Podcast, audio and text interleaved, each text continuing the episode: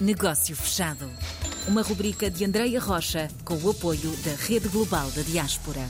Paulo Diniz é diretor executivo da Fundação AIP e está de volta ao nosso negócio fechado para nos uh, fazer um resumo daquilo que se tem passado nas ativa, nas ativações internacionais da rede global e aquilo que se vai passar. Por isso, prepare a sua agenda para apontar os próximos passos onde vamos ficar a conhecer a rede global da diáspora. Paulo, vamos antes saber como é que tem sido. Muito bem, Andréia. Nós, na rede global, temos uh, feito um trabalho ininterrupto mesmo eh, durante a pandemia. Uhum. Felizmente agora estamos a aproveitar esta oportunidade uh, sanitária, por assim dizer, para desenvolver o máximo possível, o máximo número possível de ativações internacionais.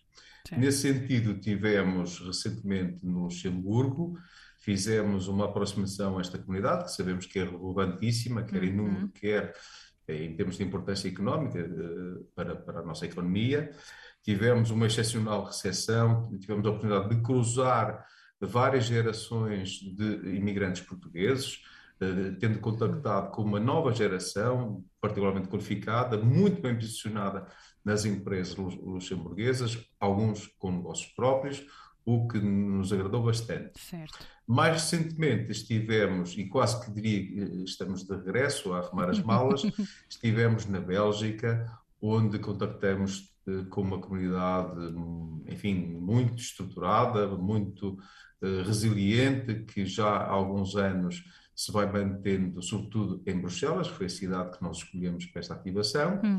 e que de facto nos sensibilizou e, e, nos motivou para continuar a trabalhar com, com a Bélgica enquanto destino da diáspora portuguesa. Uhum. Para breve, estaremos, estamos em condição de eh, ativar uh, a Holanda, vamos agora a Países Baixos, para ser rigoroso, Exato. vamos aos Países Baixos para contactar com o que acreditamos seja uma nova diáspora portuguesa, uh, mais jovem, com um trajeto de imigração mais recente e que com certeza nos vai dar a noção hum, que nós já vamos vir percebendo de que existe muito talento português eh, espalhado por esse mundo fora que nós queremos cada vez mais captar para a rede global, captar para o processo de afirmação global do nosso país que a marca portuguesa então eh, fique ainda mais empoderada. Estamos muito nesta fase do empoderamento, então que seja também aqui na nossa marca Portugal. Esta passagem que estamos a fazer nestes países mais pequenos ou de, mais, de uma dimensão menor na Europa uh, acabam, acaba por ser estratégia vossa antes de partirem para os grandes uh, polos onde temos maior diáspora, ou é mesmo para conseguirem também ter esta variedade da nova geração, aquela geração que saiu se calhar na altura da crise económica em 2008, 2009, uh, também aquela que já está mais cimentada, como foi o caso de algumas um, empresas e empresários que fomos conhecendo, conhecendo no Luxemburgo, e isto, esta estratégia vai seguir este caminho ou já têm depois os outros grandes polos uhum. também já uh, mapeados? Uhum. Ora bem, esta estratégia decorre de um conjunto de estudos que fizemos há algum tempo, onde mapeamos a diáspora portuguesa uhum. uh, espalhada pelo mundo e deixamos para uma segunda fase, uma vez estamos numa segunda candidatura, o Benelux. Foi nesse sentido que só agora uh, estejamos a abordar este, estes países, Porquê? Porque são aqueles países que, de facto, se inseram num eixo central europeu onde uhum. sabemos, historicamente, se dirigiu muito da nossa população imigrada.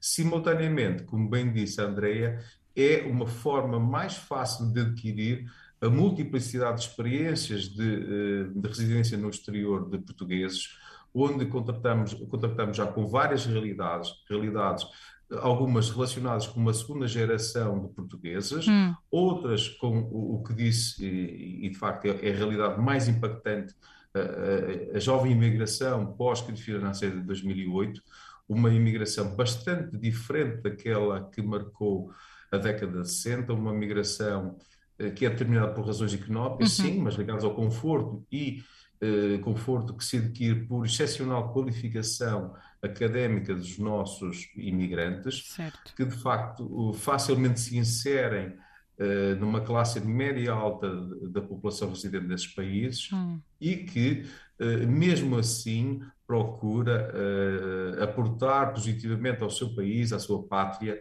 e tem mantido connosco um diálogo riquíssimo e, nesse sentido, de facto, despertou em nós uma vontade muito grande de verticalizar algumas nossas ofertas para este propósito. Nós, enfim, apelidamos de gestão de talento português espalhado pelo mundo, no sentido de estes jovens, porque são, em grande parte dos casos, eh, trazerem a sua experiência, o seu know-how, o seu networking para eh, ajudar uh, ao crescimento do nosso país e, e, enfim, nós também, modestamente, ajudar ao crescimento do seu projeto profissional, porque, de facto, a rede global, se tem virtualidades, a maior é colocar as pessoas a conversar entre si, a, a, a cruzar experiências, a cruzar conhecimentos entre os portugueses espalhados pelo mundo e, nesse sentido, a Rede Global também tem permitido, devo dizer, que uh, jovens, sobretudo estes, uh, partilhem experiências, mesmo não estando em Portugal, ou seja, de, de vários países diferentes, já temos jovens a comunicar, a cruzar experiências, o que também nos apraz estar e é positivo. E é, é um objetivo também da rede global. Temos então aqui mais uma nova fase das ativações, das Ativa. Tivemos já aqui a linha para Países Baixos. Para quem nos está a ouvir nesta região, fica já aqui então a nota. Não esquecer que todas as indicações estão no site da Rede Global e a aplicação uh, também existe. Falámos aqui então mais uma vez com Paulo Diniz, diretor executivo da Fundação AEP. Muito obrigada. Muito obrigado nós, mais uma vez. Negócio Fechado.